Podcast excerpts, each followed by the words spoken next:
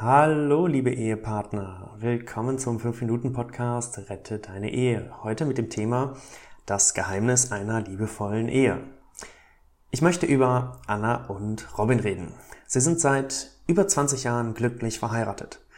Jeden Abend vor dem Schlafengehen sagen sie, ich liebe dich zueinander. Sie umarmen sich, küssen sich und schlafen ein. Und das haben sie schon über 7000 Mal gemacht. Sehr beeindruckend, oder? Die große Frage ist, wie schaffen es die zwei, so eine glückliche und dauerhafte Ehe zu führen? Was machen sie anders als so viele andere Paare? In Deutschland gibt es im Jahr ca. 152.000 Scheidungen aus 407.000 Ehen. Jede dritte Ehe wird also geschieden. Dabei will doch wirklich jedes Ehepaar, das sich zu diesem ewigen Bund entscheidet, den Rest seines Lebens mit dem Partner verbringen. Vielleicht sagst du, dass Vertrauen, Loyalität, sexuelle Anziehung und gemeinsame Interessen das Geheimnis einer liebevollen und dauerhaften Ehe ausmachen.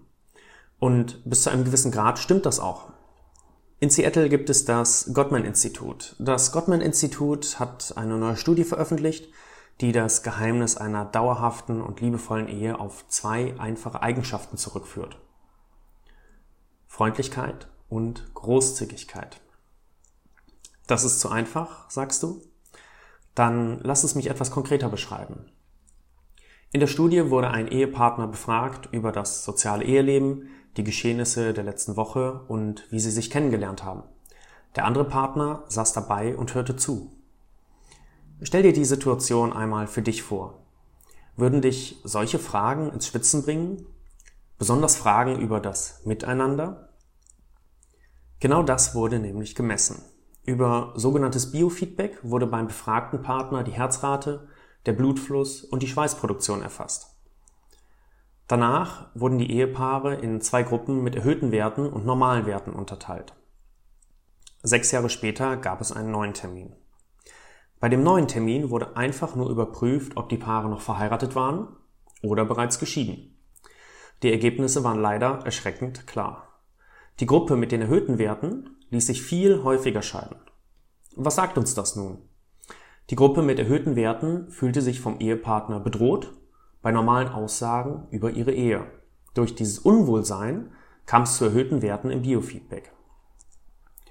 Die Gruppe mit normalen Werten fühlte sich nicht bedroht, da sie von ihrem Ehepartner keine Angst vor der Bewertung der eigenen Ehe hatte. Es herrschte eine Aura der Freundlichkeit und Großzügigkeit auch wenn Themen angesprochen wurden, wo die Ehepartner unterschiedlicher Meinung sind. Die Gruppe mit den normalen Werten war es gewohnt, vom Partner Güte und Respekt zu erfahren. Während der Partner mit den erhöhten Werten vielleicht später sogar seine Antworten rechtfertigen musste. Also, wie können wir jetzt diese Informationen verwerten? Bedeutet das, wenn du deinen Ehepartner mit Freundlichkeit und Großzügigkeit behandelst, dass ihr unverzüglich eine glückliche und liebende Ehe führt? Also es ist einfach so wert. Aber leider, und das wirst du sicherlich auch wissen, passiert dies in den meisten Fällen nicht über Nacht. Eine Ehe muss auf einem starken Fundament stehen. Erinnere dich an eure Trauung. Vielleicht hat euer Standesbeamte bei eurer Trauung davon gesprochen, dass eine Ehe wie ein Haus ist.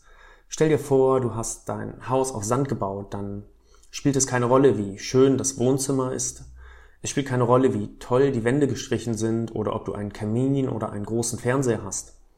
Beim nächsten Sturm sackt dein Haus ab, bekommt Schieflage oder am schlimmsten dein Haus stürzt direkt ein. Also wie erschaffst du ein festes Fundament, auch wenn das Haus bereits steht? Ich kann dir diese Antwort nicht in dieser einen Podcast-Folge geben, dafür ist sie zu kurz. Ich werde aber im Laufe der Zeit weitere Folgen hochladen und dir Antworten mitgeben. Falls du bereits in einer tiefen Krise steckst, schau dir gerne meinen Gratis-Report Soforthilfe bei Scheidung an, den verlinke ich dir unten drunter. Aber lass uns noch eine zweite Studie betrachten. In dieser zweiten Studie wurden 100 Paare in ein Bed and Breakfast eingeladen und über einen gewissen Zeitraum beobachtet. Im Vordergrund stand hierbei das Verhalten im Alltag. Wenn zum Beispiel der Mann sagte, wow, diese Frühstückseier sind fantastisch, wurde beobachtet, ob die Frau sich gegen oder für ihren Mann entschied und ihm freundlich und zuvorkommend oder unfreundlich begegnete. In diesem Beispiel würde freundlich bedeuten, sie sagt sowas wie, ja, Liebster, die Eier sind sehr gut, genau auf dem Punkt, lass uns doch noch welche bestellen. Gegen ihren Mann würde bedeuten, ach, hast du nichts Besseres zu erzählen oder sie ignoriert einfach, was er sagt. Es zeigte sich wiederum, nach sechs Jahren, dass über 70 Prozent dieser Paare, die sich gegeneinander wandten, geschieden waren bzw. sich getrennt hatten. Dies bestätigt unsere erste Studie. Die Paare, die freundlich miteinander umgehen, bleiben in neun von zehn Fällen zusammen. Ich wiederhole es nochmal. Paare, die freundlich miteinander umgehen, bleiben in neun von zehn Fällen zusammen. Das mag erstmal simpel und logisch klingen, frag dich bitte aber an dieser Stelle selbst. Wie verhältst du dich deinem Ehepartner gegenüber? Am besten versetzt du dich vielleicht einmal kurz in eine typische Alltagssituation, in der du unfreundlich reagierst. Hast du eine? Okay, dann stell dir die Situation mal vor und versuche freundlicher zu reagieren. Akzeptiere ihn oder sie in dieser Situation und das Verhalten. Denn wenn er oder sie sich schon immer so verhält und die Situation immer wiederkehrt, dann kann auch nur er diese Situation ändern und nicht du, weil du es möchtest. Du kannst es also an der Stelle nur akzeptieren und vielleicht sogar drüber lächeln, denn es ist anscheinend eine eine Macke oder eine Angewohnheit, die dein Ehepartner da hat. Und wenn du darüber lächelst, dann bist du automatisch freundlicher und gütiger. Freundlichkeit und Großzügigkeit gehören zu den wichtigsten Zutaten in einer Ehe. Versuch dich im Alltag regelmäßig daran zu erinnern. Falls du nun sagst, diese Zeit haben wir schon lange hinter uns gelassen, wir stecken in einer viel, viel schwierigeren Situation und Vielleicht droht sogar die Scheidung. Dann, wie gesagt, schau bitte bei mir vorbei und lass uns gemeinsam deine Ehe retten. Wenn du noch Fragen hast, schreib sie auch gern unter den Podcast. Ich gebe mein Bestes, jede Anfrage zu beantworten. Danke für deine Zeit und bis zur nächsten Folge. Ich freue mich, wenn du wieder dabei bist. Gib mir auch gerne einen Daumen hoch. Dein Simon.